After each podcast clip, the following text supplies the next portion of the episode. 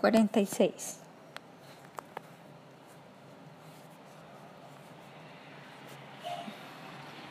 El mundo eterno real más allá de la sombra material. La maravillosa naturaleza antimaterial. El descubrimiento del milenio. Una supernaturaleza.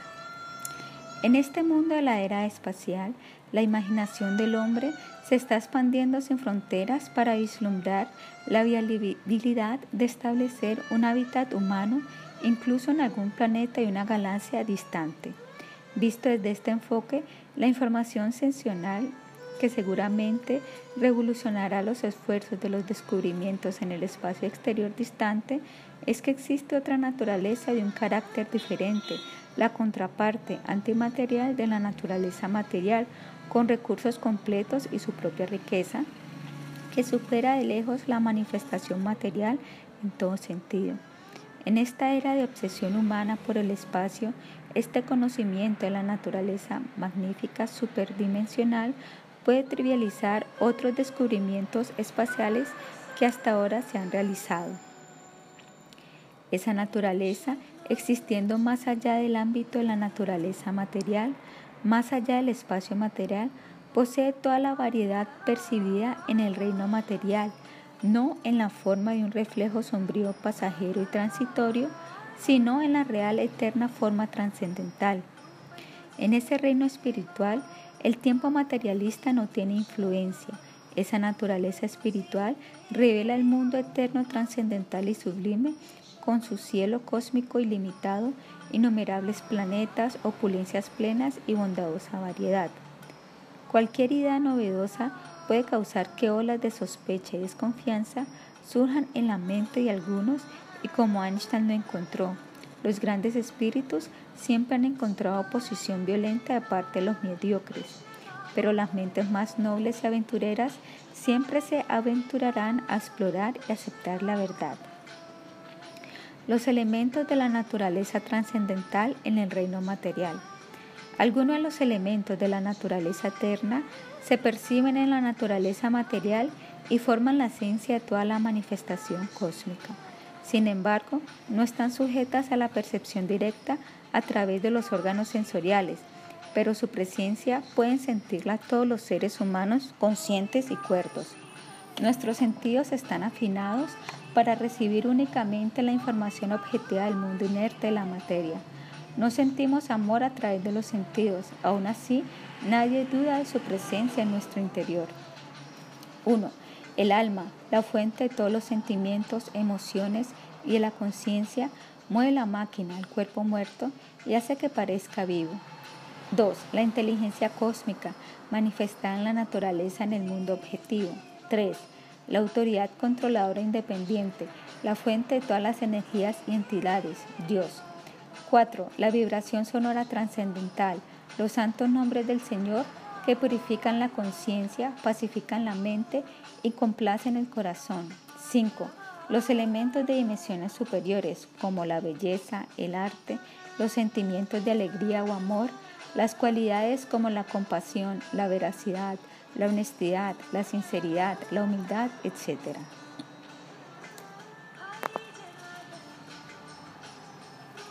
El mundo real en la naturaleza espiritual el siempre andante ciclo rítmico en la naturaleza material. El Bhagavad Gita, la esencia del Vedanta, describe este mundo material transitorio como un reflejo pervertido del verdadero mundo eterno, el mundo espiritual. Es una semblanza sombría del mundo espiritual. En el octavo capítulo del Bhagavad Gita, el Señor explica las características de la manifestación material él dice que en sí la naturaleza material no tiene comienzo, pero la aparente manera en que la naturaleza material del mundo se manifiesta siempre es de modo fluctuante. Está sucediendo eternamente en un ritmo cíclico de manifestación y no manifestación.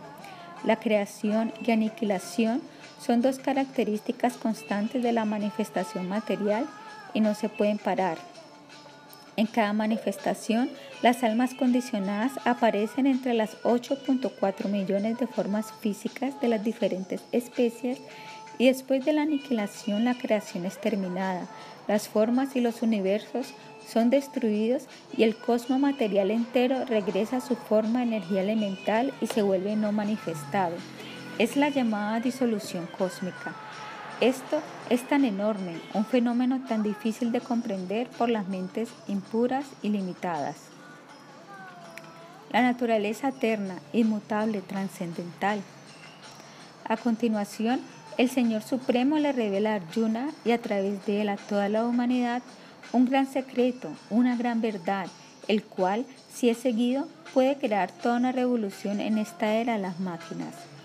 Mientras que los crédulos y ateos pueden desear dejar la información a un lado basados en la duda únicamente para hundirse más profundamente en este océano de muerte llamado mundo material, los cuerdos y humildes veneran y aceptarán la sublime verdad que emana de la boca del otro del Señor Supremo en persona, quien vino personalmente a decírnoslos. El Señor Krishna dice en el Bhagavad Gita, Parastashma tu babonyo, vyakto vyaktat sanatanaha, yasasar beshuruteshu, nasyatstuna vinasyati. Más existe otra naturaleza no manifestada que es eterna y trascendental a esta materia manifestada y no manifestada. Esa naturaleza suprema y nunca es aniquilada. Cuando todo en este mundo es aniquilado, esa permanece como es, Bhagavad Gita 8:20. Imagen, una historia real. En una ocasión, un viajero solitario de un área desierta estaba pasando por un bosque.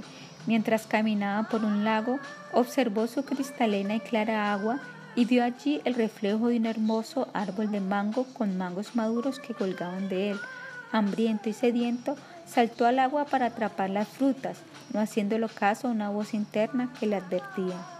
Él, no sobra decir, en vez de fruta solamente tomó agua y desafortunadamente un gran crocodrilo lo atrapó entre sus pesadas fauces y se tragó su cuerpo. Un segundo viajero pasaba por el lago cuando el reflejo llamó su atención. Estaba a punto de saltar cuando una voz le advirtió, mira hacia arriba, lo original. El viajero frenó su impulso y miró hacia arriba. Allí había erguido el hermoso árbol de mango en su verdadera forma dando sus frutos.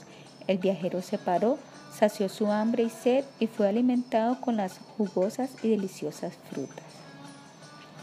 La misma historia está sucediendo todos los días en el mundo de la materia, el cual es un reflejo. Tratando de atrapar relaciones y cosas, un desafortunado ser engañado lo único que está atrapando es materia y está siendo devorado por el cocodrilo llamado tiempo o muerte. Aquellos que prestan atención a la voz interna de la superalma están siendo transferidos al mundo espiritual revelado eternamente en la naturaleza material y se están volviendo felices. Fin de la imagen.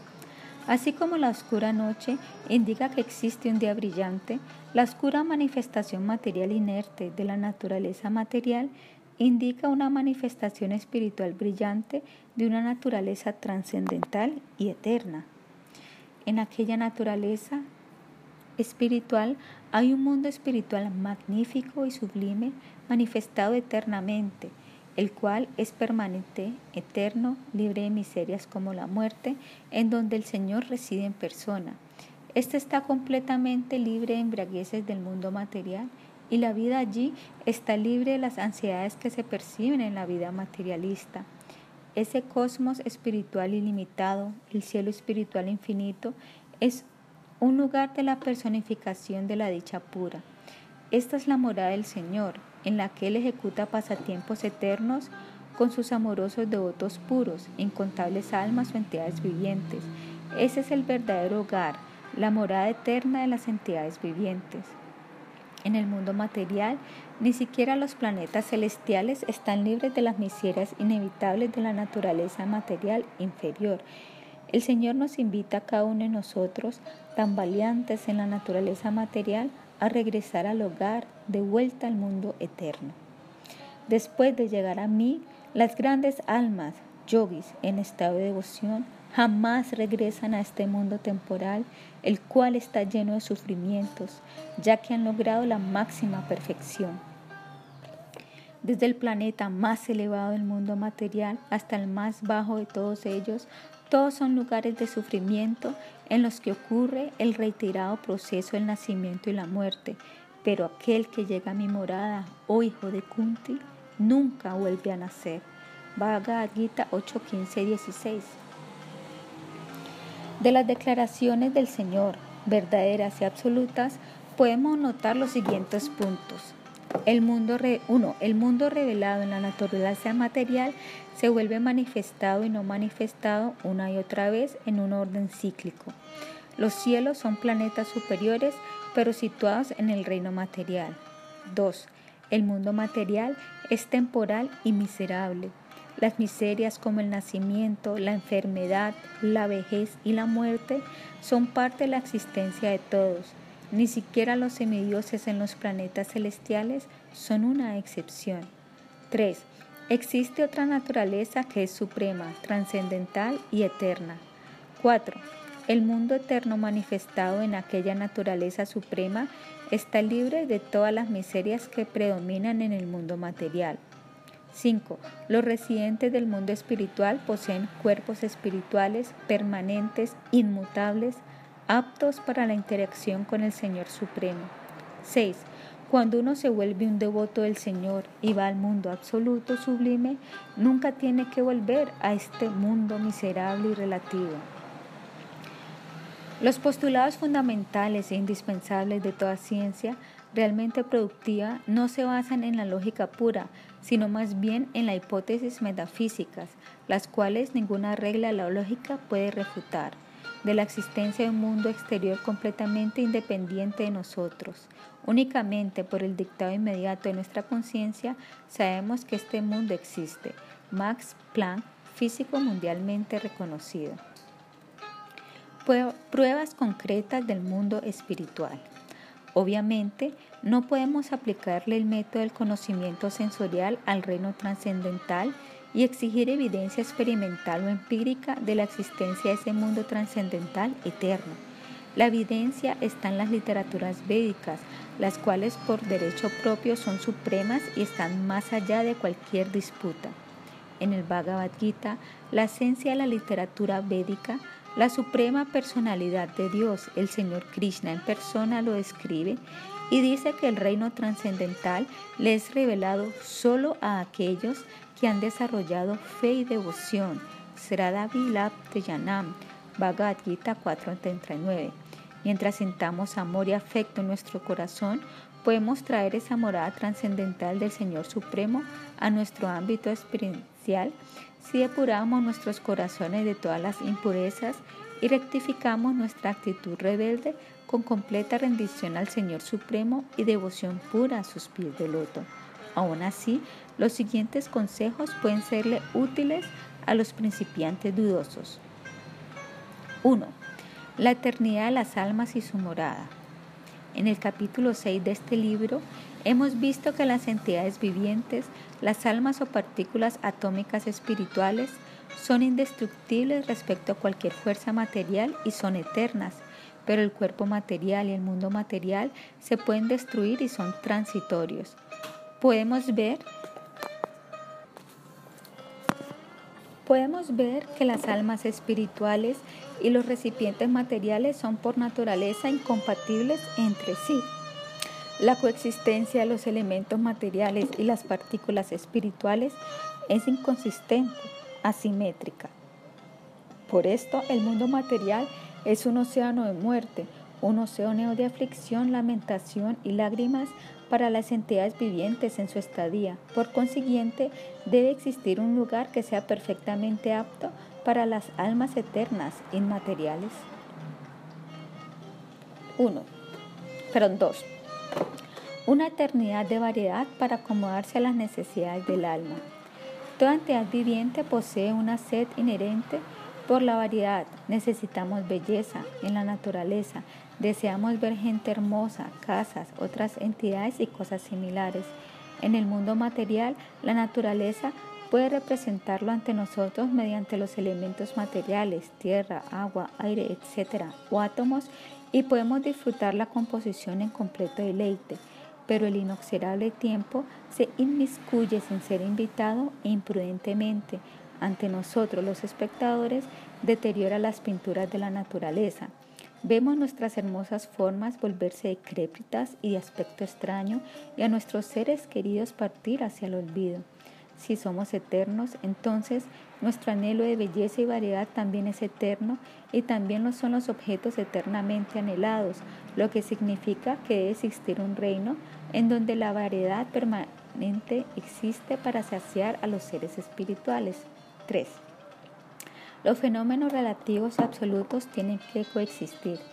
En el mundo de nuestras experiencias observamos que aspectos contradictorios existen uno junto al otro. Aquí bueno y malo, día y noche, luz y oscuridad, calor y frío, vida y muerte, santo y demoníaco, todos coexisten y equilibran las cosas. Así como la oscuridad tiene su puesto la luz, también el mundo material relativo debe tener su contraparte, el mundo espiritual absoluto. La materia que compone el mundo material también tiene su opuesto, la antimateria, probada por la ciencia como un hecho. Así existe un mundo antimaterial de una naturaleza opuesta a la del mundo material temporal, eterno y supremo. El Señor describe este mundo material como un lugar miserable y temporal. Así debe existir la versión opuesta, un lugar lleno de gozo, eterno e inmutable. 4. Las imperfecciones no deben ser lo último en la creación. En el mundo material Casi siempre se ve los seres corporificados como eficientes en las cualidades que adornan a una personalidad con gracia y dignidad. La conciencia condicionada materialmente de un ser es contaminada por las modalidades de la naturaleza material. Su mente es afectada por la lujuria, ira, avaricia, engaño, orgullo y envidia. Debido a esto suceden muchos conflictos, enfrentamientos y guerras. En todos los países, incluso en las supuestas sociedades más civilizadas, suceden crímenes de diferente índole. En este mundo lleno de seres imperfectos con inclinaciones depravadas, la maquinaria estatal tiene que dar leyes y un sistema de castigo para mantener los vicios bajo control. Este mundo, donde casi todos han enloquecido hasta cierto punto, puede ser llamado un mundo ideal. En el mundo real donde habita Dios en persona es opuesto en naturaleza y únicamente los seres que poseen una conciencia inmaculada pura disfrutan de su bienaventurada asociación. Allí los ciudadanos son perfectamente puros y no envidiosos, a diferencia de los pacientes ávaros, lujuriosos y envidiosos del mundo material siempre conspirando para explotar los recursos naturales y por lo tanto siempre perturbados y torturados por la naturaleza. 5. Puntos de reflexión a la realidad. El mundo material es la obra de arte, la potencia ilusoria del Señor. Por lo tanto, todo lo que de aquí es un reflejo. Tú planeas a lo grande y trabajas duro para tu existencia y la de tus seres queridos, para al final de todo permanecer vivo únicamente en los discos duros de los computadores o para adornar las paredes en forma de fotos. Todos los planes serán en vano y la naturaleza destruirá incluso el más leve rastro de tu estadía en el mundo. La creación entera regresará a su estado elemental amorfo. En la creación ilusoria, todo en la vida es artificial, sombrío, insustancial, realmente ilusorio y de carta duración. Esto causa dolores incesantes. Prácticamente todo el mundo siente dolor, exceptuando en algunos momentos de alivio en que tienen un respiro. Así pues, debe haber una esfera de la existencia en la que las almas puedan experimentar verdaderas relaciones amorosas, eternas y actividades, y actividades puras y alegres. De eso se trata el mundo espiritual. 6. La naturaleza hace alusión a la perdurabilidad existencial.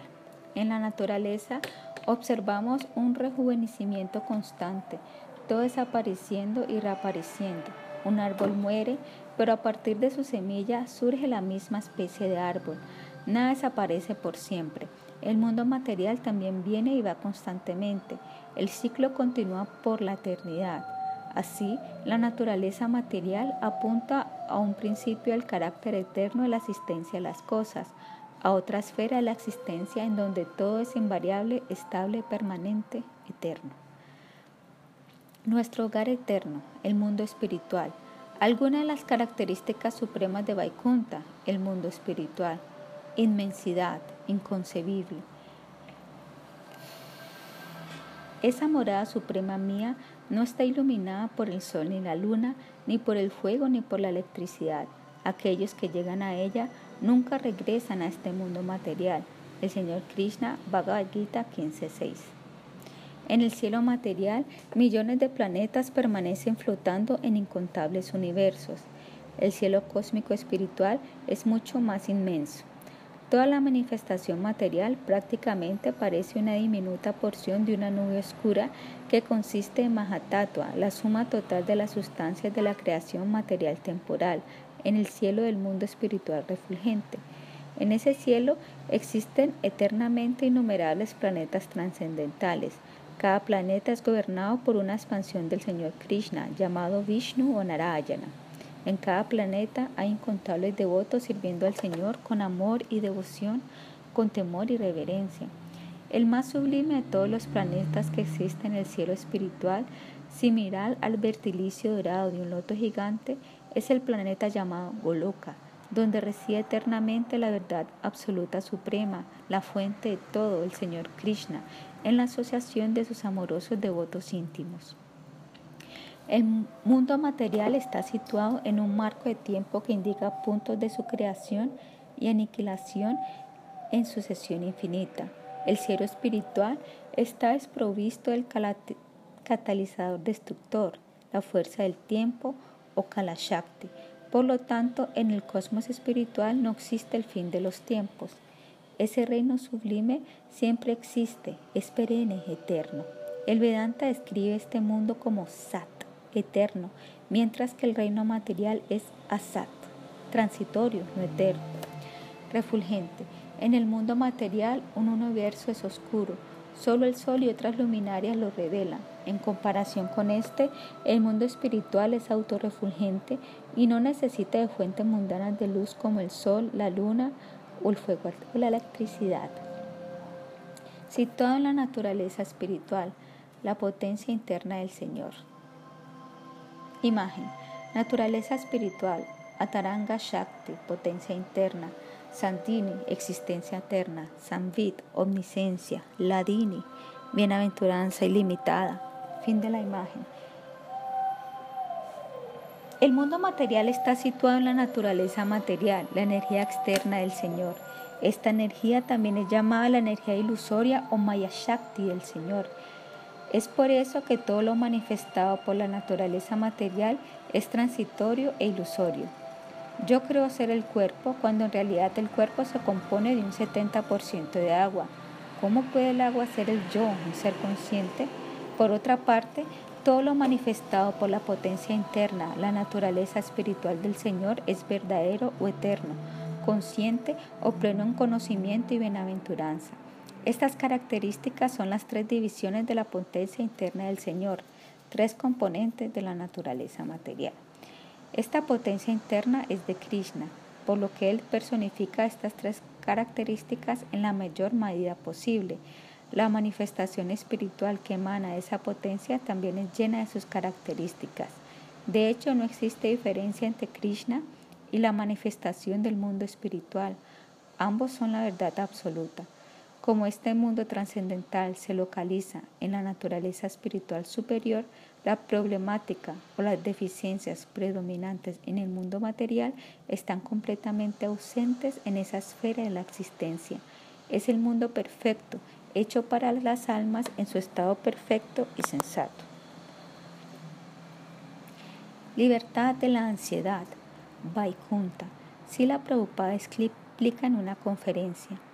En el mundo espiritual existen innumerables planetas Vaikuntas, así como tenemos la experiencia dentro de este mundo material.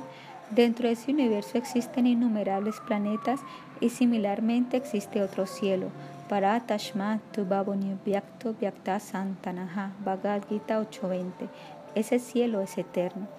Ese cielo, este cielo no es eterno. Es creado, tiene una fecha de creación y será destruida en una fecha determinada. Por lo tanto, más allá del cielo existe otro cielo, llamado Parabioma o Sanatana, el cielo espiritual, y en ese cielo existen innumerables planetas Vaikunta. Vaikunta significa Vigata, Kunta y Hashmat. Allí no hay ansiedad. Aquí en el mundo material todos están llenos de ansiedad. Esto es la naturaleza material. Incluso un pequeño pájaro. Tú le das unos cuantos granos al pequeño pájaro, éste estará lleno de ansiedad él mirará de esta manera, se verá así. ¿Sí? Si alguien viene a matarme, alguien viene a matarme. Esto es explicado por Pralada Maharaj, Sada Samudvina Diyam Ashat Grahat. Las entidades vivientes en este mundo material están llenas de ansiedades. ¿Por qué? Ashat Grahat. ¿Por qué? Porque han aceptado algo que no existirá. Ashat Grahat. Existen dos cosas, Ashat y Sat. Por lo tanto, Om Tat Sat para Brahma Bhagavan, él es Sat y este mundo material es Asat. Asat significa aquello que no existe. Sila Prabhupada, 7 de noviembre de 1972, brindaban. Más allá del cielo o el paraíso. En muchas religiones se utilizan las tentaciones de los seres celestiales como incentivos para fomentar una vida piadosa, libre de pecado con buena ética y moralidad. En los Vedas también existe, pero el Señor Supremo en persona nos instruye que vayamos más allá de la avaricia por la abundante gratificación de los sentidos y lleguemos a la etapa de amor espontáneo y desinteresada por Él. Las personas piadosas, carentes de verdadero amor por Dios, permanecen muy apegadas a la gratificación de los sentidos, una forma pervertida del amor espiritual latente en el corazón de todos y tienen que sufrir las miserias. Imagen. Ataranga Shakti, potencia interna, naturaleza espiritual. Perdido materialmente. Vairanga Shakti, potencia externa, naturaleza material. Realidad eterna, humildad, orgullo. Ego inflado, actitud, yo soy el sirviente del Señor o yo soy el amo para ser servido, cuerpo y sentidos espirituales, sentidos materiales, bienaventuranza, impulsos sensuales de dominar, amor puro, lujuria, anhelos sexuales, actividades para complacer al Señor o saciar impulsos sensuales, dominar, la existencia eterna o incesantes muertes en diferentes cuerpos, verdadera identidad o concepto corporal equivocado, conocimiento puro o especulación, engaño, reflejo transitorio, fin de la imagen. El Señor declara, después de disfrutar así de un inmenso placer celestial de los sentidos y que los resultados de sus actividades piadosas se agoten, ellos regresan de nuevo a este planeta mortal. Así pues, ellos que buscan el disfrute de los sentidos adhiriéndose para ello, a los principios de los tres Vedas consiguen únicamente el reiterado ciclo del nacimiento y de la muerte. Alguien de buena conducta que lleve a cabo actividades piadosas como dar caridad puede ser promovido al cielo, pero al acabarse los resultados de sus actividades piadosas, tiene que regresar a la esfera de la mortalidad. El cielo es un sistema planetario superior con cualidades mucho más elevadas de felicidad situado dentro del reino material pero mientras permanezcamos apegados a los placeres sensuales y llenos de deseos materialistas, continuaremos teniendo cuerpos materiales de categorías más elevadas o inferiores según nuestras acciones. El mundo espiritual trascendental está más allá de la esfera material, más allá del cielo, y solo se pueden obtener desarrollando amor y devoción puros por el Señor. Esa es la única manera de realmente eternizar nuestra propia existencia. Bhagavad Gita 8:15, de una dimensión más elevada. El tiempo, el espacio y el movimiento lo influencian todo en los fenómenos materiales relativos. La atmósfera material mundana está diseñada para suprimir el anhelo de las entidades vivientes y hacerlas sufrir las tribulaciones de la naturaleza, por lo que existen muchas leyes y dimensiones apropiadas para eso. Sin embargo, el mundo espiritual, situado en la naturaleza superinmaterial, es de un carácter completamente diferente. es perfectamente apto para la expresión de la conciencia de los seres en su estado puro y también para que el Ser Supremo se manifieste él mismo en su forma trascendental, llena de bienaventuranza y disfrute diferentes velocidades con los devotos puros en dichos pasatiempos. En este reino trascendental, situado en la naturaleza espiritual, la morada perenne del Señor Supremo y las entidades bebientes obedientes, un árbol puede producir cualquier fruta que se le pida. No es obligado por las restrictivas leyes de la física material. Un río puede ser consciente y presentarse a sí mismo en una forma particular, como llena de ondas o con una superficie quieta y cristalina, adaptada al estado de ánimo de los ciudadanos espirituales del Señor. Estas son revelaciones sumamente confidenciales destinadas para los más avanzados en la ciencia espiritual.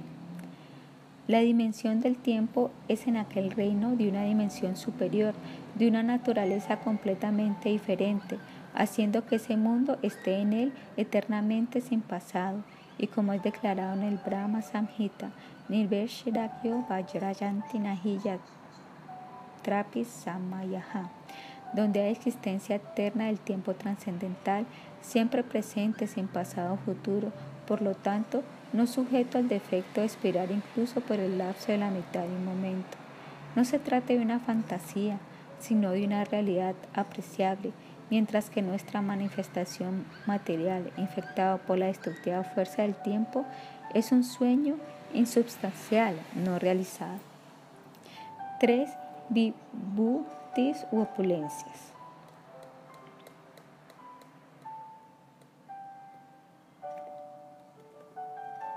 El mundo material es un lugar donde todos tienen que cambiar de cuerpo, uno tras otro. Ni siquiera los semidioses son una excepción a la regla. Desde el planeta más elevado del mundo material hasta el más bajo de ellos, todos son lugares de sufrimiento en los que ocurre el retirado proceso de nacimiento y la muerte, pero aquel que llega a mi morada, o oh hijo de Kunti, nunca vuelve a nacer. Bhagavad Gita 8:16 El reino espiritual está completamente desprovisto de tales miserias como el cambio de las entidades y los entornos en intervalos regulares. Las tres opulencias especiales que le añaden una gran inigualable al mundo espiritual son Ashoka, no lamentación, amrita, inmortalidad y abaya, ausencia del miedo. Papel real, vida real, no un actor malo, una sombra andante. Shakespeare pudo ver la verdadera historia del mundo sombra, el mundo material, el cual solo es una etapa temporal, no una morada permanente.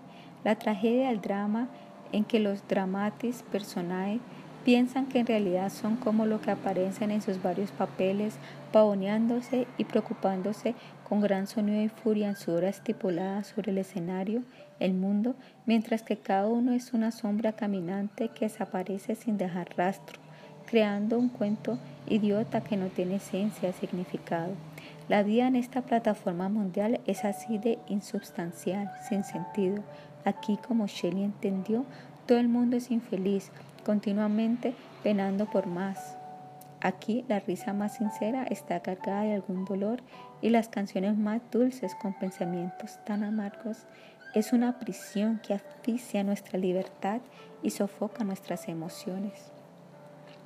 La vida en el reino trascendental siempre existente, el mundo espiritual, no es dolorosa, sombría ni irrealista, es real y sustancial, libre de dolor y llena de dicha, pues en esta relación íntima directa con la verdad absoluta suprema, el soporte de las realidades, el siempre bienaventurado Señor Supremo.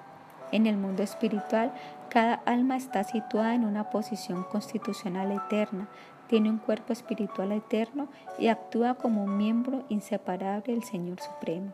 Allí la vida no es como el viaje fatigante sin fin ni objetivo, donde cada uno tiene que afrontar millares de adversidades y miserias que desgarran el corazón.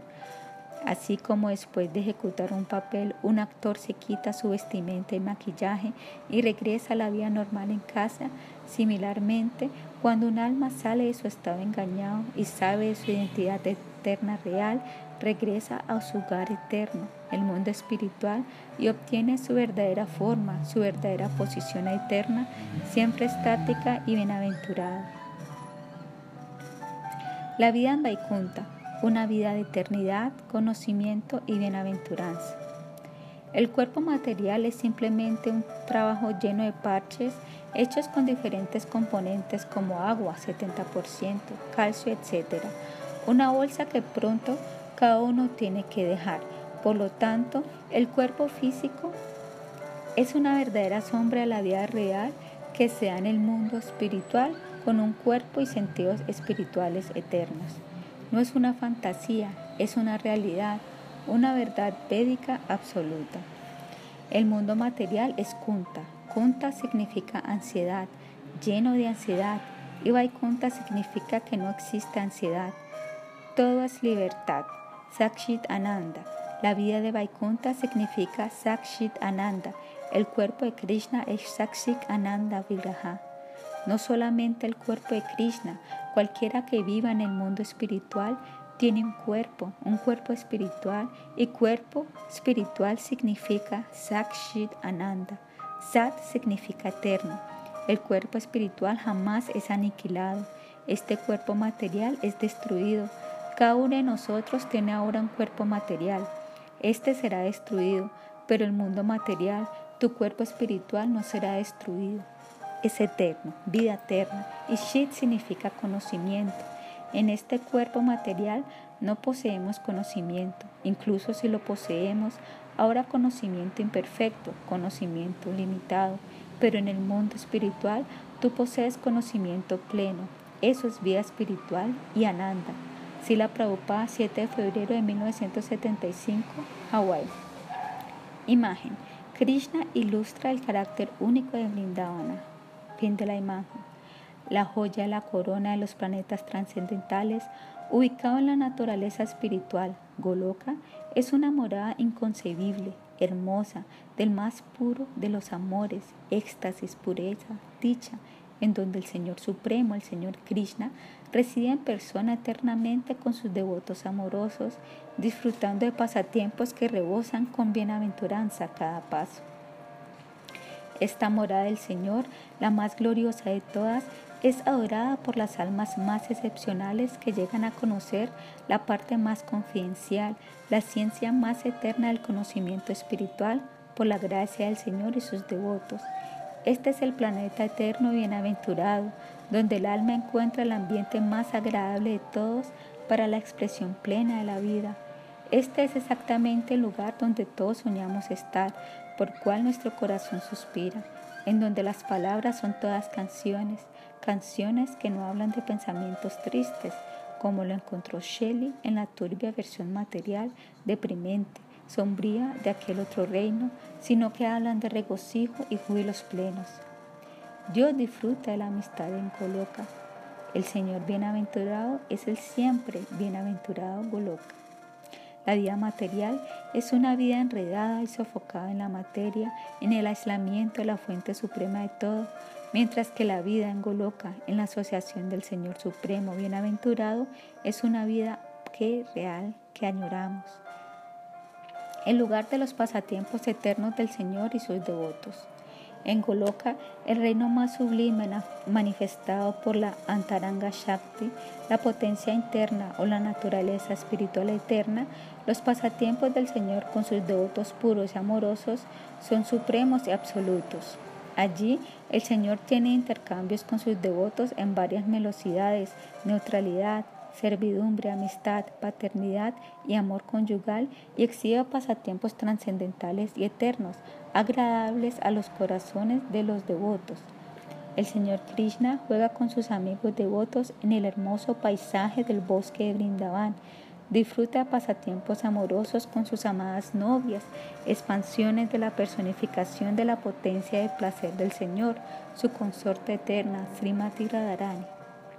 Las actividades de los devotos también son trascendentales, pues son ejecutadas con amor puro e impoluto por el Señor Supremo y solo están destinadas a complacerlo. En aquel reino existe una competencia constante entre el Señor y los devotos para complacer al otro. Imagen. Dios disfruta de amor conyugal en Goloka. El verdadero amor en el mundo espiritual siempre está vivo y es perenne. Fin de la imagen. En el reino del reflejo pervertido, el mundo material, todo es impuro y pervertido. Las almas condicionadas en la plataforma material están en constante competencia por el dominio y posesión de los recursos naturales e incluso por explotarse los unos a los otros. Como resultado ocurren conflictos y enfrentamientos, en ocasiones surgen guerras y ocurren homicidios y derramamiento de sangre en gran escala que convierten al mundo en una necrópolis. Imagen. Hiraye Parakoshe, Riya Brahma Ninchakalam, Takrusham Yutana Yoti, Tajana. Aquellos que conocen el ser conocen el esplendor de esplendores que permanece en un reino puro y espléndido más allá de la materia. Mukunda Upanishad. Fin de la imagen. Aquí Todas las actividades de las almas condicionadas son estimuladas por la lujuria, la avaricia, etc., influenciadas por las modalidades de la naturaleza material, bondad, pasión e ignorancia que crean cautiverio en la cadena de las reacciones resultantes del karma. Claro que nadie puede escapar la vigilancia constante de la naturaleza. La naturaleza, la energía externa del Señor, continúa destruyendo sus cuerpos para anular sus intentos por dominar y hacer que se den cuenta que están bajo el control de la energía del Señor y tengan que sufrir amargamente, incluso pena capital, por reclamar la propiedad de Dios con fines sensuales. Es obvio que esta es una situación extraña, pueda que no sea un estado perfecto para la asistencia a los seres, el verdadero dominio de la existencia de los seres son los planetas espirituales, de los cuales Goloka es el más bienaventurado y solemne, donde reina el amor puro sin temor por el Señor. Árboles, tierra, agua excepcionales, una morada por excelencia, Brahma Samhita. En las escrituras védicas existen descripciones de la morada del Señor. Yodhara Govinda, el Señor primordial, el primer progenitor, quien cuida las vacas, concediendo todos los deseos en moradas construidas con gemas espirituales, rodeadas por millones de árboles de deseos, siempre servido con gran reverencia y afecto por millones de Lakshmis o Gopis. Yo adoro al Señor primordial Govinda, quien es, meditando en él, ya sea bajo el impulso de la ira, la pasión amorosa, el amor natural amistoso, el temor, el afecto paternal, la decepción, la reverencia y el servicio voluntario obtienen formas corporales según la naturaleza de su contemplación.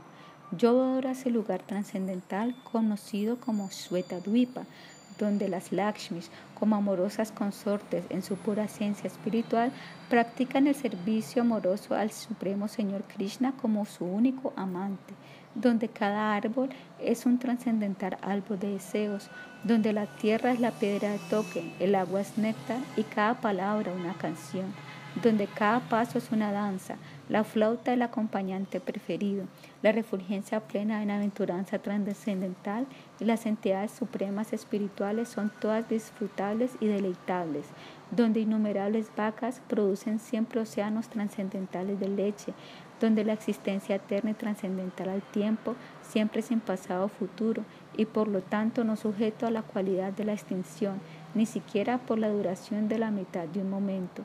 Ese reino es conocido como Goloka solamente por muy pocas almas autorrealizadas en este mundo. Cinco velocidades principales en Goloka. Las relaciones materiales son temporales y a menudo empañadas por las inclinaciones egoístas de los seres bajo la motivación de las modalidades materiales. Todas las relaciones materiales son sombras o formas distorsionadas de las relaciones eternas y puras y amorosas que se dan entre el Señor y su devoto. En Goloka, los devotos sirven al Señor en cinco velocidades: neutralidad, servidumbre, amistad, afecto parental y amor conyugal con devoción amorosa y sacian sus corazones con la velocidad específica que añora. El Señor satisface los deseos de una velocidad específica que con hermosos pasatiempos adecuados para dicha velocidad. De esta manera, todas las relaciones son puras, perfectas y bienaventuradas. Allí todas las actividades de los seres son servicio amoroso, no para los intereses egoístas ni la dominación. En una familia, por muchos años la madre cocina para todos, pero no lo hace para obtener remuneración. De la misma manera, en el mundo espiritual, todos están atados al Señor por un lazo eterno de amor puro, pues allí todos actúan para el placer del Señor, y el Señor les corresponde conforme a lo que les corresponda. En el mundo material no se trata de remuneración. Perdón, en el mundo espiritual no se trata de remuneración. El ejemplo lo vemos cuando Arjuna, no teniendo ganas de luchar al principio, más tarde peleó valientemente contra los gobernantes demoníacos simplemente por el amor que sentía por su amigo, el Señor Krishna, y lo hizo únicamente con el fin de satisfacerlo. El Señor se convierte en el áuriga de su carruaje por amor a su amigo y devoto Arjuna, Ninguna causa parte de su amor mutuo a tal Señor. En el Bhagavad Gita, el Señor nos instruye que lleguemos a ejecutar actividades únicamente como un servicio amoroso a Él, únicamente para complacerlo. En realidad, esta actividad es transformada en adoración que nos lleva a la morada siempre hermosa del Señor. Goloka, lleno de bienaventuranza trascendental. Goloka es bienaventurada, pues todo allí es animado y todos los seres están absortos en raza, velocidades espirituales de amar al Señor, beber néctar y sentir éxtasis. Aquí, en el reino material, la energía solar es la base de la vida. En el reino eterno, los seres eternos obtienen su vitalidad a través de las velocidades espirituales, siempre bienaventuradas que surgen de la interacción amorosa con la personificación de la bienaventuranza suprema, Sri Krishna. Descenso del mundo espiritual a la esfera material. Réplica exacta, Brindavana Dama.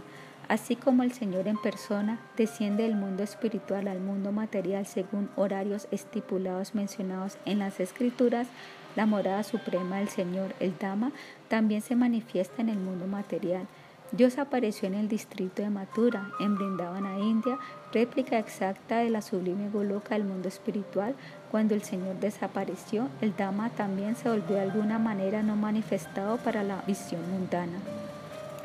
El mundo espiritual allí también hay tantos planetas como los que tenemos en este mundo material. Más allá del cielo existe otro cielo espiritual esta información se encuentra en el Bhagavad Gita Parashtatam Tubhavonya Vyakto Vyakta Sanatanaha. Bhagavad Gita 8:20. Existe otro cielo eterno más allá de este mundo cósmico material manifestado y no manifestado. Así en ese mundo nada es destruido, todo es permanente, eterno. La Jiva, la entidad viviente, es eterna y Krishna también es eterno y su morada Vaikuntha Dama o Goloka Vrindavana Dama también es eterna. Este Brindavana es una réplica de ese Brindavana. Cuando Krishna viene a este planeta, Él viene aquí hasta tierra de Brindavana. Por lo tanto, es, es tan trascendental, pues es el pasatiempo de Krishna, el lugar donde ejecuta pasatiempos. Por lo tanto, es trascendental. Es tan bueno como Krishna. Sila Prabhupada, 16 de noviembre de 1971, Delhi.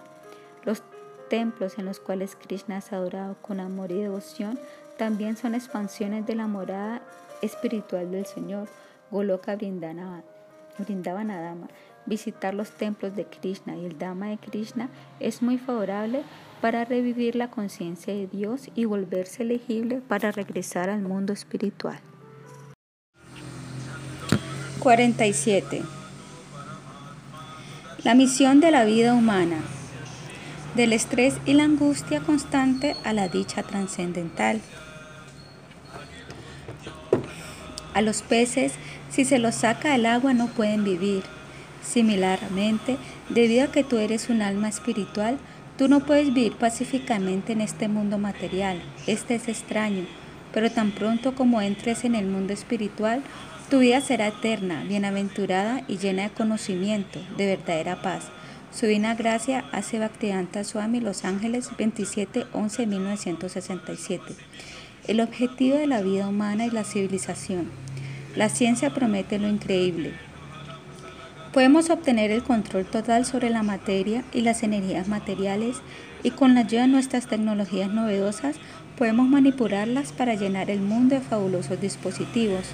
Nuestros entusiastas de la tecnología pueden ser capaces de hacer copias de dispositivos como la máquina de corriente alterna o toda una computadora portátil por medio de la nanotecnología o pueden producir oro o diamante tanto como queramos cambiando los platones moleculares de una masa. Podemos construir rascacielos de 10 kilómetros de altura con apartamentos móviles, fabricar carros o aviones impulsados por aire. Podemos lograr maravillas de la biotecnología como la autosanación o el rejuvenecimiento de todos los órganos mediante células madres o cosas similares. O podemos colocar un laboratorio o una unidad médica completa dentro de una microcápsula para detectar y matar los microbios nocivos del cuerpo. Podemos prolongar la juventud a 200 años y vivir 500. Podemos clonar cuerpos y utilizar los órganos para reemplazar los nuestros. Podemos hacer híbridos hombre-máquina, hombres con una capacidad cerebral mejorada que coincida con la de las supercomputadoras que pueden realizar mil trillones de cálculos en un microsegundo. Podemos cambiar el tamaño de nuestro cuerpo o darle la forma que deseemos. Podemos producir híbridos o plantas modificadas genéticamente que pueden producir toneladas de granos o frutas tan solo en una semana o un mes. Nuestros proyectos espaciales pueden alcanzar alturas asombrosas. Podemos inventar cohetes de plasma o fotones e ir a planetas distantes en el espacio exterior. Podemos establecer asentamientos humanos en la Luna, Marte, Júpiter o en cualquier planeta que se encuentre en Próxima Centauri o Alfa Centauri, que se supone están a una distancia de 40 trillones de kilómetros de la Tierra. Podemos iniciar un servicio de cohetes interplanetarios que viaje a territorio espacial de forma periódica y las personas pueden desplazarse desde la Tierra a oficinas espaciales a millones o billones de kilómetros de distancia. Podemos ver en vivo en el monitor de un TV plasma el tamaño de un rascacielos maravillosas vistas del espacio y actividades espaciales del hombre. Aunque la mayoría está en duda, con la fabulosa pericia tecnológica que la humanidad se propone alcanzar, Supuestamente sí podemos hacer que dichas cosas tan increíbles se materialicen. Acumular y pulir la materia no es la solución.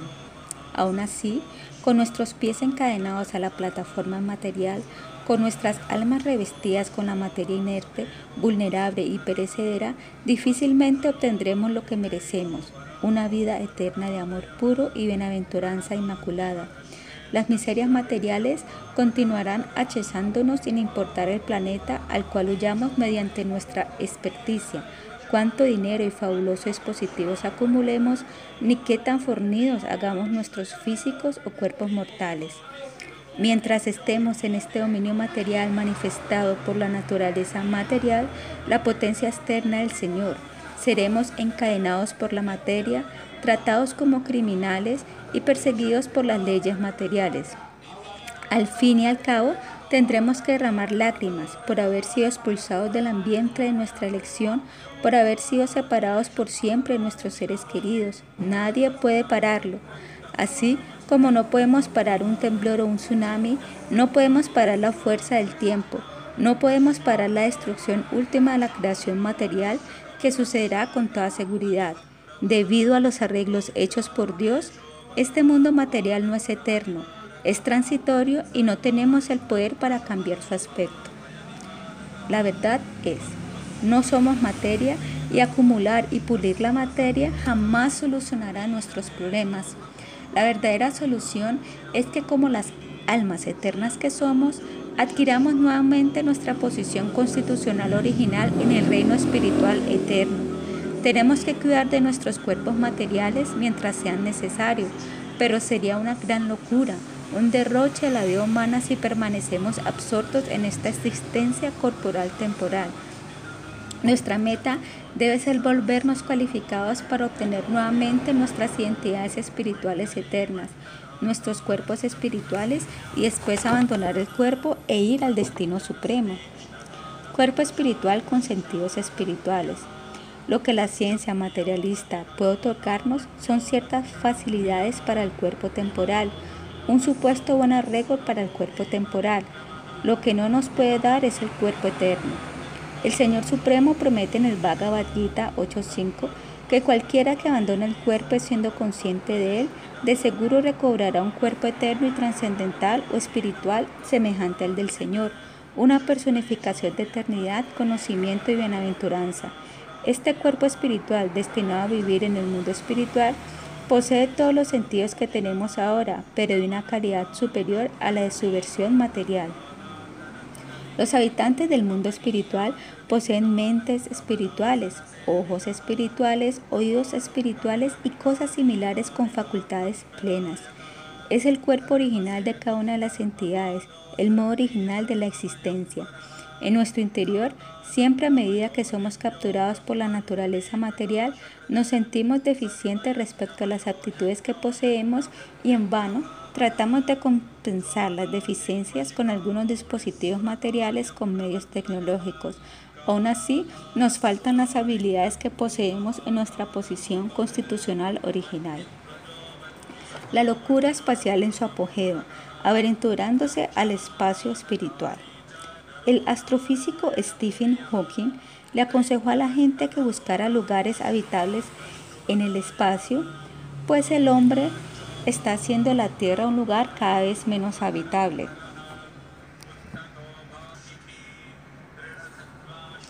Mientras nos maravillamos de la factibilidad de la idea, tenemos que estar conscientes de que no podemos escapar de los peligros inevitables, sin importar en qué parte del cosmos material huyamos.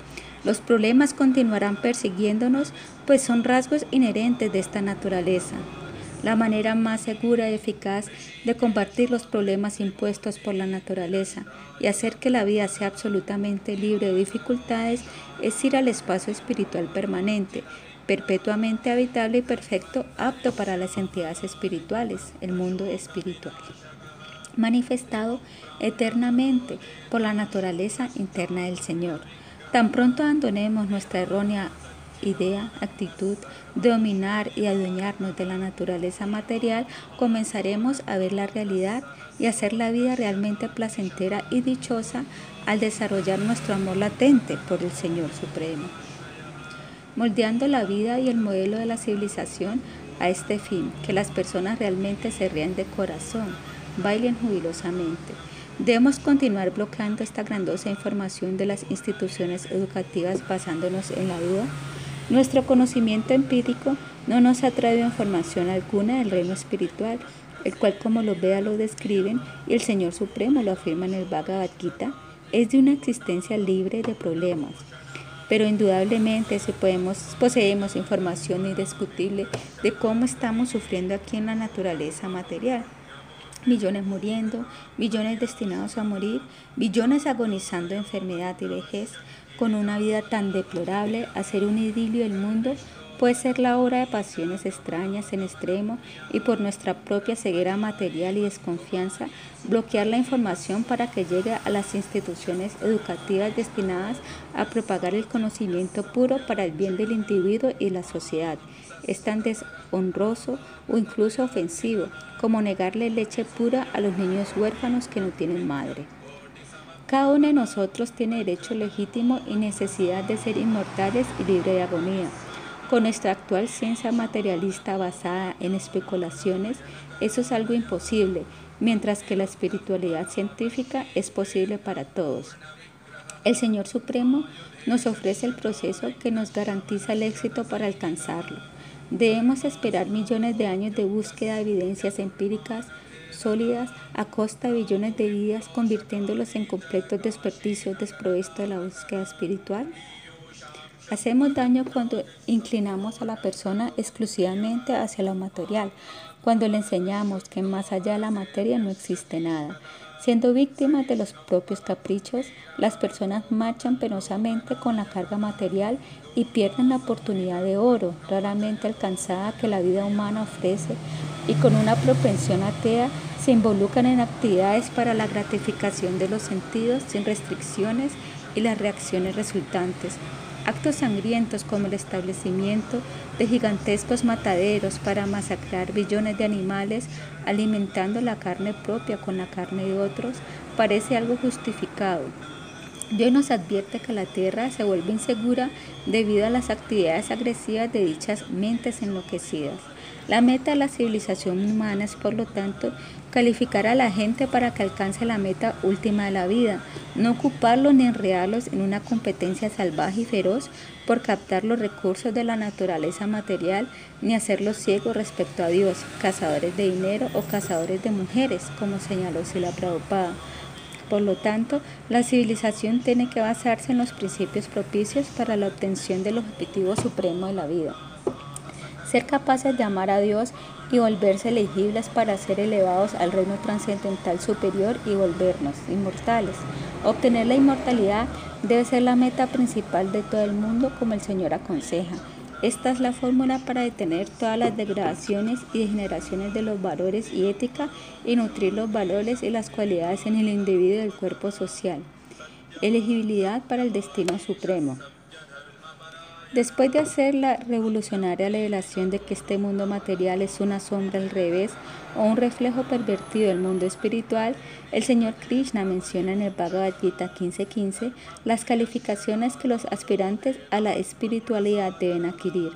Aquellos que estén libres del prestigio falso, de la ilusión y de la falsa compañía, que entienden lo eterno, que han terminado con la lujuria material, que están libres de las dualidades de la felicidad y tristeza y que sin ninguna confusión saben cómo entregarse a la persona suprema, llegan a ese reino eterno. Una manera muy práctica es primero abandonar nuestra inclinación hacia la filosofía del vacío, el ateísmo o impersonalismo visitar un templo de Krishna con un corazón sin envidia y allí asociarse con los devotos avanzados quienes poseen mentes pacíficas.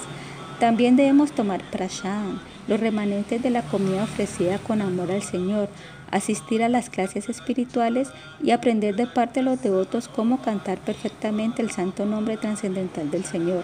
Debemos coleccionar algunas de las literaturas védicas selectas, las traducidas por Sila Prabhupada, estudiarlas regularmente y cantar los santos nombres. Con el tiempo seremos capaces de abandonar los hábitos contaminadores. A. Comer carne. B. Intoxicarse o ingerir drogas de cualquier índole, incluyendo el té, el café, C. Los juegos de azar. D. El sexo ilícito y por lo tanto seguiremos los cuatro principios regulativos. Descontaminados en gran medida, nuestros corazones gradualmente se ablandarán y nos sentiremos inclinados a abandonar completamente nuestras actitudes demoníacas y nos rendiremos a los pies del loto del Señor. Aceptar iniciación por parte de un representante fidedigno del Señor y adorar al Señor en la casa en su forma de imagen son las siguientes etapas. A medida que continuamos regando la enredadera de la opción mediante el canto de los nombres del Señor y escuchar sus glorias, crecerá y crecerá hasta llegar a la morada sublime del Señor Krishna, el trascendental Goloka Vrindavanadama. Comenzaremos a vislumbrar el Señor y su morada en inconcebible belleza y variedad y a deleitarnos con un gozo, océano de gozo. Después de abandonar el cuerpo material en plena conciencia del Señor, nos encontraremos en un cuerpo espiritual eterno en la morada espiritual del Señor Krishna. El misericordioso Señor nos las pone muy fácil.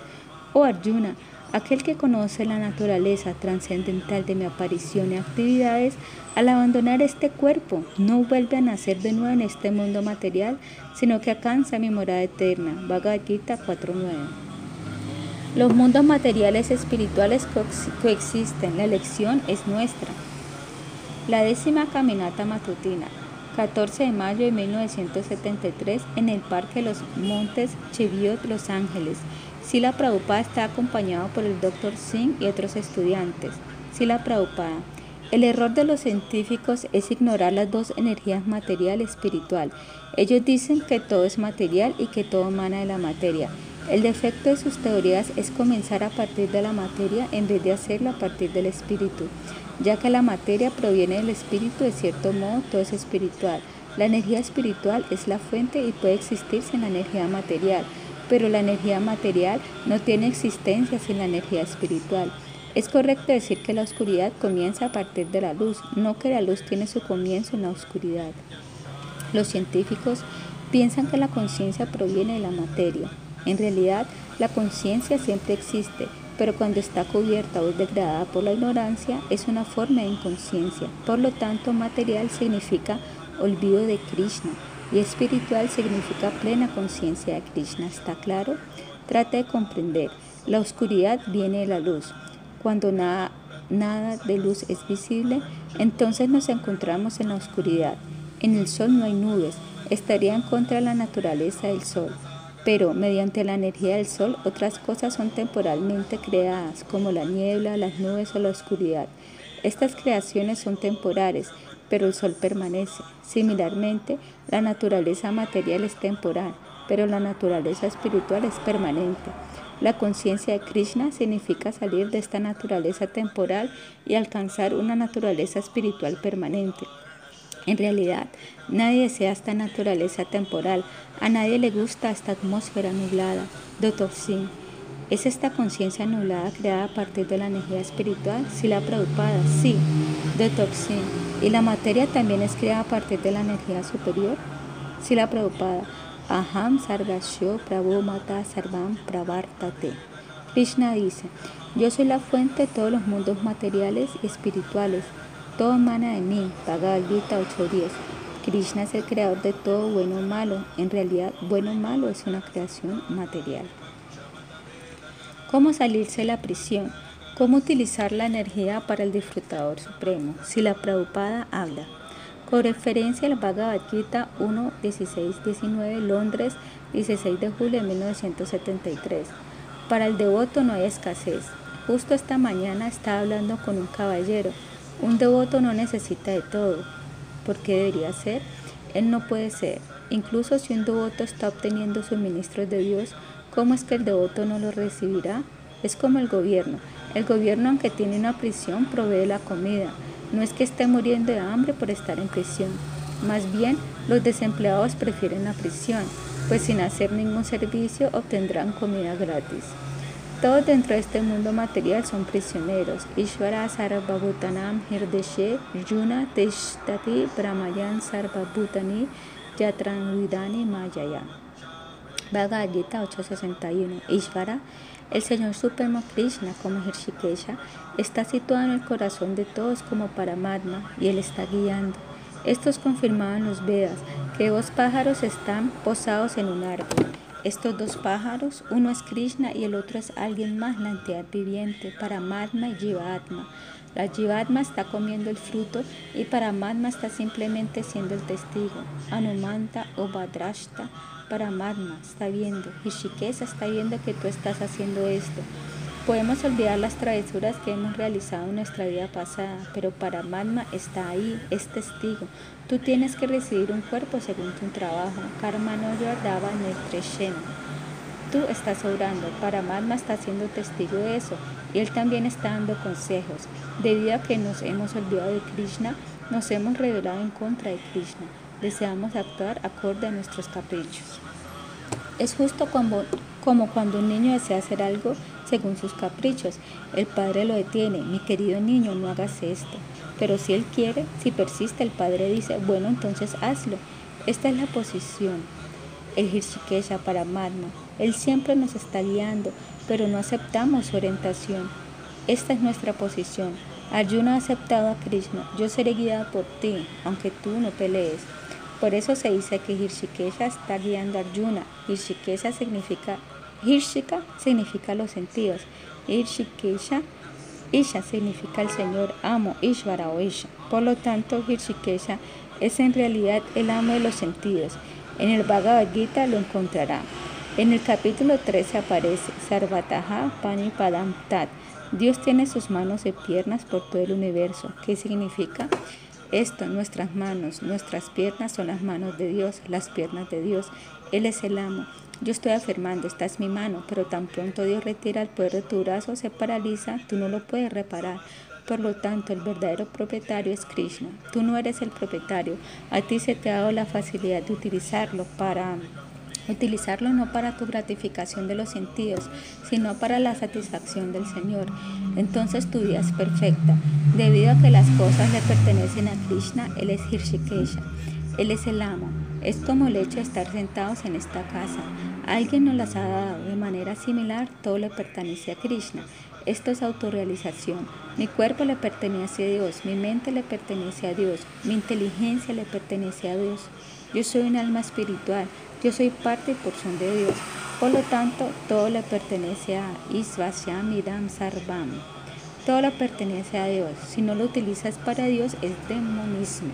Y si lo utilizas para Dios, es devoción. Eso es todo.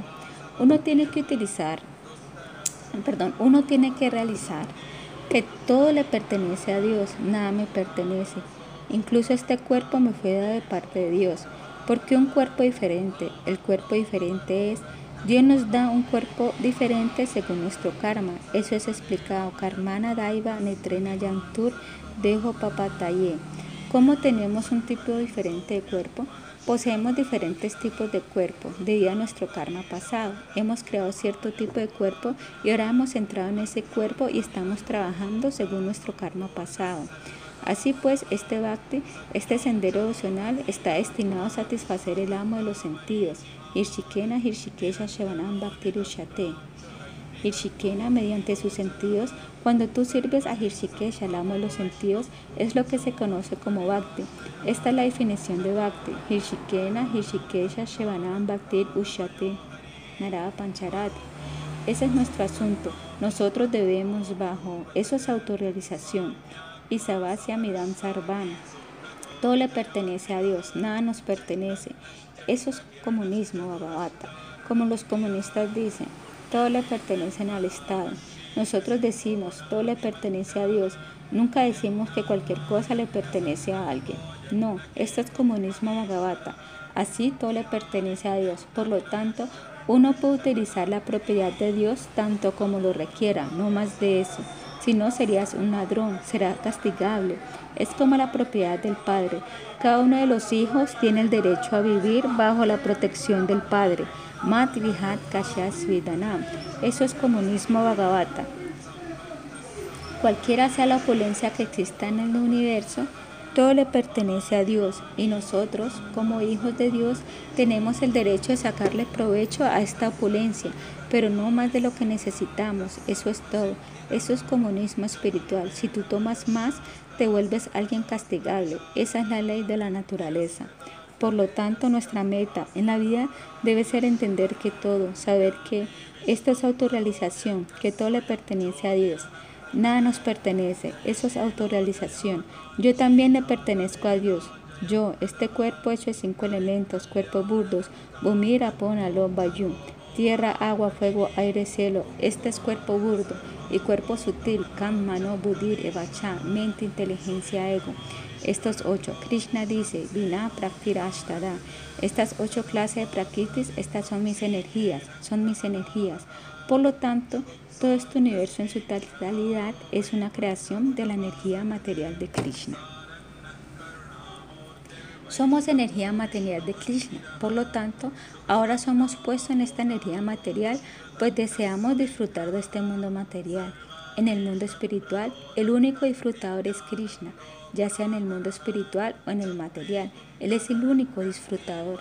Se ha declarado en el Bhagavad Gita, Bhaktaram Yana Tapasham Sarvaloka Maheshwaram. Yo soy el disfrutador. Esto debe ser comprendido. Él es el disfrutador supremo.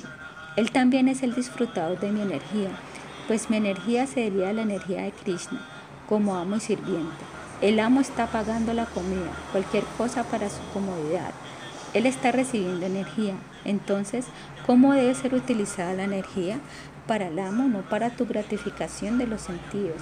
Esto es la perfección de la vida. Tú produces algo mediante tu energía, pero no puedes utilizarlo para tu gratificación de los sentidos.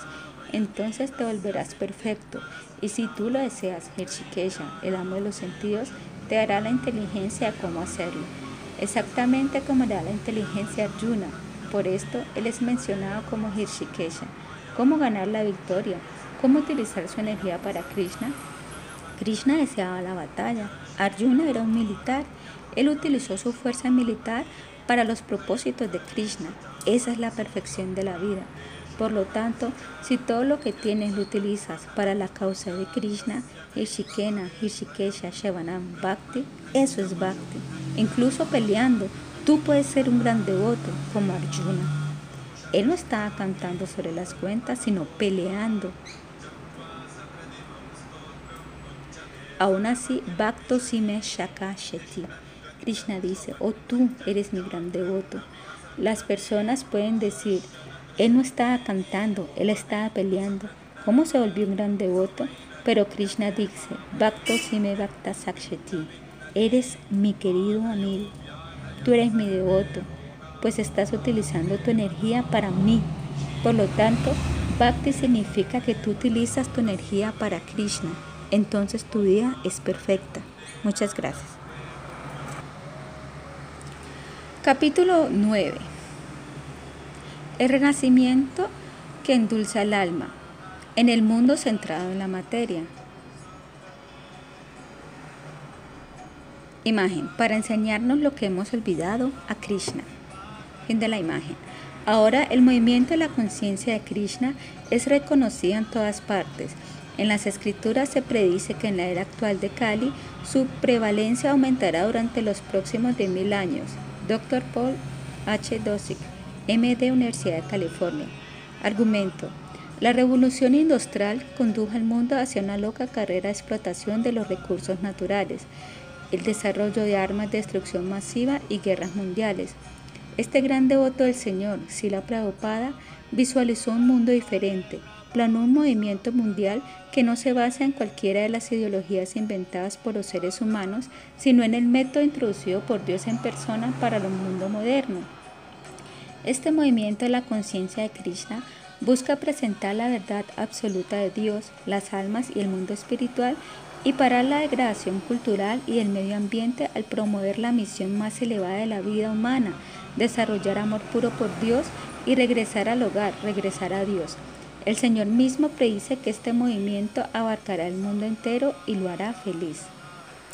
Dios desciende a la tierra para comenzar un renacimiento global. Difundid este movimiento para la conciencia de Krishna por todo el mundo, que la gente coma estos frutos y que finalmente se liberen de la vejez y de la muerte. El Señor Chaitanya, Chaitanya Charitamrita Adi 939. ¿Pueden nuestros investigadores predecir un evento global con tan solo una década de anterioridad? Los científicos no pudieron predecir el cambio climático ni siquiera hace 50 años, a pesar de ver el uso de billones de toneladas de combustible fósil alrededor del mundo. Ningún historiador o analista político del pasado pudo predecir las dos guerras mundiales del siglo XX, aun cuando desde el siglo XVIII estaban produciendo toneladas de papers, artículos y libros del rumbo de los eventos globales. Las sorprendentes predicciones de las escrituras acerca de un gran evento de este milenio. Hace 5.000 años en las escrituras védicas hicieron predicciones específicas y precisas de un evento elevadamente sublime y de dimensiones globales en esta era moderna. Ellos predijeron la reaparición de Dios, del Supremo Señor Krishna en una forma dorada y un redespertar mundial de la espiritualidad pura, del amor puro por Dios en su forma real eterna, iniciando a nivel global una era dorada de la civilización humana. Debemos recordar que las escrituras védicas realizaron predicciones de algunos de los eventos espirituales como los siguientes. Las escrituras védicas mencionadas fueron escritas hace más de 5.000 años. Advenimiento del Señor Buda, Bhavishya Purana, Pratisarga Parva capítulo 9 y siguientes, Srimad Bhagavatam capítulo 1, capítulo 3, texto 4, Advenimiento de Chankasarya, el advenimiento de los emperadores Ashoka y Chandragupta, el advenimiento del Señor Jesús, el advenimiento del profeta Mahoma, el advenimiento del Señor Chaitanya. Las escrituras mencionadas están disponibles en forma impresa por toda la India, incluso en el mundo, con textos en sánscrito y las traducciones en inglés. Cualquiera lo puede verificar. Las escrituras predijeron inequívocamente que el Señor Chaitanya inundaría el mundo entero con el éxtasis del amor puro por Dios, el Señor Krishna. Grandiosas predicciones de parte de la encarnación dorada, el mundo en un diluvio de amor en este milenio. El señor Chaitanya apareció en el año 1586 después de Cristo e introdujo un programa global para que cada ser humano pudiera salir de la falsedad o sombría realidad transitoria de la energía ilusoria, de la persecución de la naturaleza material. nacimiento, enfermedad, vejez y muerte, al revivir su amor latente por Dios por medio de la purificación de la conciencia. No existe otra alternativa para la solución última a los problemas de la vida que revivir la conciencia original pura, la conciencia de Krishna a través del servicio devocional, cantando especialmente los santos nombres del Señor destinados para esta era. Este es el proceso para reinstalar a cada una de las almas en su posición constitucional original en el mundo dichoso. El señor Chaitanya predijo que este movimiento se esparciría hasta abarcar el mundo entero. Yo declaro sinceramente que un hombre será predicado en toda aldea y ciudad de esta tierra. Sri Chaitanya Bhagavata, Antyakanda. El señor Chaitanya declaró cómo está en su biografía el señor Chaitanya realizada en el siglo XVI, el Chaitanya Mangala, que después de introducir el movimiento de Sankirtana, enviará un poderoso devoto para difundir el movimiento por todo el mundo. Mi devoto comandante en jefe, Mora Senapati Bhakta, esparcirá el canto de los santos nombres alrededor del mundo. Chaitanya Bangala, capítulo 2. El señor Chaitanya apareció e introdujo el movimiento de la conciencia de Krishna por toda la India, un movimiento sin precedentes que integra la esencia de las realidades como las almas, Dios y su relación eterna. El desaparición de la visión material pasada a los 48 años. Pero como el Señor Chaitanya es el Señor Supremo, si Krishna mismo, su predicción no falla. Para cumplir la predicción de una propagación mundial de su movimiento espiritual puro, él envió a su devoto íntimo, un emisario espiritual al mundo moderno, un mundo absorto en la adoración de la materia externa, tragado por sus consecuencias inevitables. Segunda Guerra Mundial. Soltar el frenesí de destrucción de la humanidad. Masivo holocausto en vibrantes ciudades. En 1942, el mundo fue devastado por la guerra. La iniciativa de paz de la Sociedad de Naciones se ha vuelto todo un fiasco. El orgullo de una civilización desarrollada fue botado a una pila de basura. Las bombas y los misiles se convirtieron en el lenguaje para expresar la pasión por la dominación del mundo. Grandes potencias estaban mostrando su poder y los científicos estaban ocupados en incrementar con sus más recientes técnicas de ruina.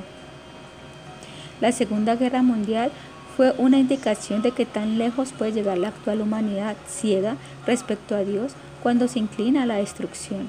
Esta es una secuela del intento humano inducido por el renacimiento de olvidar que Dios es el propietario y de luchar por el dominio sobre la madre tierra. A diferencia de las guerras por los principios que se dan en el pasado, como se menciona en el Mahabharata, la guerra moderna significa completa destrucción de todos los del bando enemigo, animado e inanimado. No perdona mujeres, niños ni ancianos. El objetivo es destruir a todos, las casas, las ciudades, los campos de cultivo, las bases de la supervivencia humana. El homicidio se convirtió en el orden del día. Bombas nucleares versus el proyecto de vuelta a Dios. En 1942 y los años siguientes se llevaron a cabo grandes proyectos en dos partes diferentes del mundo que virtualmente cambiarían la cara de la civilización humana.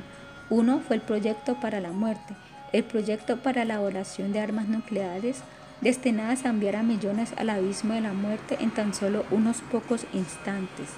Este comenzó como el proyecto Manhattan, Posteriormente, el proyecto continuó en diferentes países alrededor del mundo bajo varios nombres y formas. El mundo tuvo una prueba del resultado del proyecto.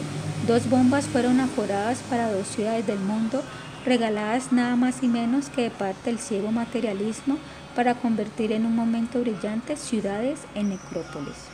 No se puede culpar a un país en particular, pues posteriormente las grandes potencias del mundo, todas ellas tomaron el poder y alrededor del mundo las armas nucleares, la devastación corporificada, están listas sobre las puntas de los misiles. Ahora están por todas partes, sobre la tierra, debajo del agua del océano, transportadas por el aire. Para una futura guerra mundial en la civilización no habrá escasez de lluvia de armas nucleares. Dios nos guarde. La empresa de muerte del proyecto de homicidio a gran escala así ha obtenido su meritorio éxito. El mundo se eriza con los misiles de las armas nucleares de capacidad de destrucción inimaginable. Junto a ese horroroso y espantoso proyecto, había otro proyecto iniciado en el mundo casi al mismo tiempo, pero era de una índole completamente diferente. A diferencia del primero, destinado a acelerar el fin de las ya cortas vidas de los pobres mortales, el segundo proyecto fue iniciado para endulzar, perpetuar y eternizar la vida de cada ser humano sobre la tierra, para hacer de cada vida una vida eternamente libre de la muerte, libre de problemas y bienaventurada. Era el proyecto Provida, en palabras concretas, el proyecto de vuelta al Supremo, un proyecto destinado a motivar a la humanidad a que comprenda lo infructuoso que es la vida transitoria en el cuerpo material perecedero bajo las guerras de la naturaleza material y aceptar la misión última de regresar a su hogar eterno en el mundo espiritual bienaventurado. El título de Vuelta al Supremo adornó la carátula de una revista 44 páginas que fue publicada en la problemática época de la Segunda Guerra Mundial en 1942 por Abhay Charan de, de Kolkata, India. En ese entonces Kolkata se tambaleaba en la crisis de la época de guerra. Los precios de los productos esenciales estaban escalando especialmente el de los granos. La hambruna y escasez estaban paralizando la vida normal. Los bombardeos ocasionales contra la ciudad atemorizaban a sus habitantes. Cientos de ellos estaban dejando la ciudad en busca de un refugio seguro. Abancharán de fue la persona que vio la verdadera razón detrás de este escenario macabro de un holocausto, una carnicería y destrucción mundial. Él tomó la iniciativa de remover la causa principal, la ignorancia y la locura humana, la demencia ocasionada por la ceguera espiritual, la absorción en el concepto de vida corporal. Para que la gente y las personas pensadoras se dieran cuenta de la causa primordial, se decidió a publicar la revista en aquel tiempo crítico con su propio dinero y a transmitir así la ciencia y el conocimiento espiritual de la ciencia espiritual védica del mundo. Recolectar el papel para la revista fue sumamente difícil. Los gobernantes británicos no podían comprender cómo una persona pensaba en el lujo de publicar una revista en medio de una crisis como lo era una guerra mundial. Abancharán tuvo que intercambiar cartas para convencer a los administradores que este era el momento adecuado para que la humanidad comprendiera la verdadera meta de la vida humana, no pelear debido a asignaciones corporales temporales, sino hacer las preparaciones necesarias para ir de vuelta al mundo espiritual, para ser liberados de las ataduras materiales y tener una vida eterna. Cada persona tiene el derecho de recibir conocimiento espiritual puro, la autorrealización, sin la cual los seres humanos no son mejores que gatos y perros siempre que pelean cuando son mantenidos juntos debido a las diferencias externas del cuerpo.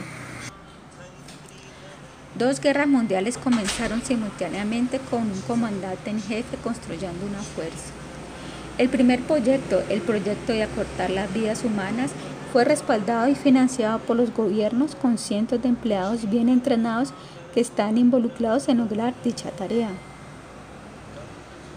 El segundo proyecto fue iniciado por una fuerza militar espiritual que en sus inicios constaba de un peleador y comandante solitario, Abhay Charan De.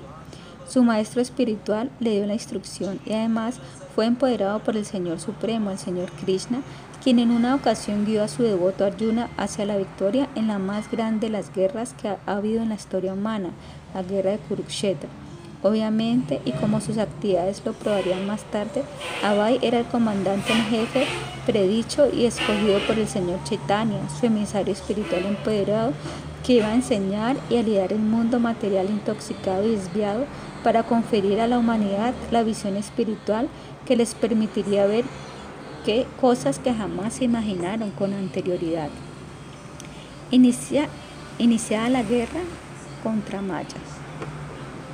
Así, Abancharán comenzó por sí solo una guerra global, una guerra contra Maya, la energía ilusoria que roba la cordura y el conocimiento de los seres humanos cuando estos se olvidan de Dios y se ocupan en explotar los recursos de la naturaleza material. Se trata de una guerra única y sin precedentes, una guerra que no estaba destinada a quitar la vida, sino a reforzar la vida con la riqueza completa que merece. Se trató de una guerra en la cual él era el comandante y soldado solitario, en la cual tuvo que reclutar soldados del ejército enemigo, los seres engañados en el bando de Maya, para construir el ejército más grande del mundo, el ejército de Chaitanya.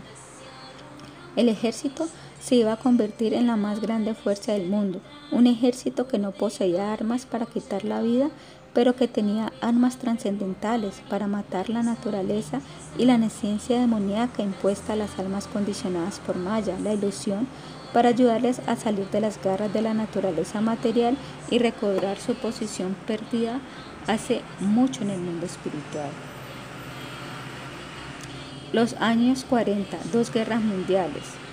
Comparación entre la Segunda Guerra Mundial, guerra por el dominio, y la Tercera Guerra Mundial, guerra contra la neciencia.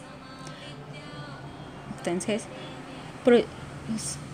guerra por el dominio, proyecto de muerte, aplastar los cuerpos de otros. Guerra contra la neciencia, proyecto de vida, de vuelta suprema.